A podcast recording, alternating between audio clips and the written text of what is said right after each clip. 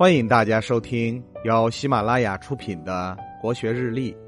今天是五月十四日，一九四零年的今天，七十四岁的罗振玉在旅顺逝世。罗振玉一生治学勤奋，学识渊博，撰著众多，学术研究遍及甲骨文、金石学、古器物学、古文字学、经学、教刊学以及敦煌学。并与郭沫若、王国维、董作宾一起被称为“甲骨四堂”。他收藏的书画、青铜器、古籍、简牍、名器、清宫档案等，堪称山海之富。其藏品曾编成三代集金文存、明吴门四君子法书、真松堂历代名人法书、高昌壁画精华等书。一九二一年。在北京琉璃厂文化街闲逛的罗振玉，突然驻足于一个字画摊儿。他拿起摊位上的一副帖子，细看之下，顿时惊怒交加。这个本应该在故宫博物院的珍贵文物，此时此刻却出现在民间一个不起眼的字画摊，这可让原本是晚清官员的罗振玉悲愤不已。他连忙拉住摊位老板，细细盘问。老板得意的透露：“这些。”可都是从上头的手里买来的。罗振玉一听，立马气血上涌，因为这些都是他亲手交给北洋政府，让他们好生保管的。不仅如此，为了保住这些国宝，他已然是倾家荡产一回了。原来这些本是内阁流传下来的密档，被尘封在内阁大库。摄政王派人到内阁大库查档案，属下却已心生欲念。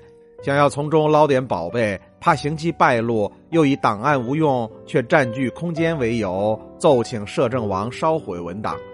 摄政王不知其中利弊，竟然准许了此等荒唐行为。时任天学部参事的罗振玉闻后大惊，这些档案都是绝密的大内文档，烧毁必然会造成不可挽回的损失。在张之洞的帮助下，罗振玉将这些密档偷偷运出宫外。文档数量之多，足足用了八千多个麻袋才装下。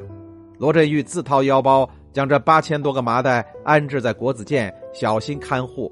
大清王朝覆灭以后，这些文档交由北洋政府保管。没成想，在一九二一年的今天，北洋政府以财政亏空为由，将这些珍贵的大内密档悉数卖掉了。他决心要再次拯救这批文档。先是卖掉了自己的宅子，又四处打听散落的文档位置，最终才得以抢救了大多数的文档。这已经是他第二次为这些文档倾家荡产了。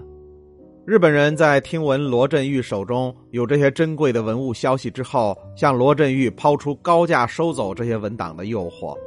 一贫如洗的罗振玉毅然决然的拒绝了这个交易。之后，这批文物交由著名收藏家李胜铎。又由他交给民国政府语言研究所保管，后来又经过几度转手转运，现存档案只剩了一千多万件，但它依然发挥着重要的历史意义和价值，是我们宝贵的文化财富。今天的国学日历就分享到这里，最后和大家推荐我的新专辑《心态王者苏东坡》，让我们透过东坡先生起伏的人生，走进。无比风雅的世界。